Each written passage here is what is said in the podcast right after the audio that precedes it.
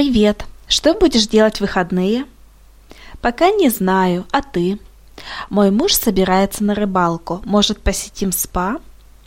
Слушай, первая половина дня субботы у меня занята.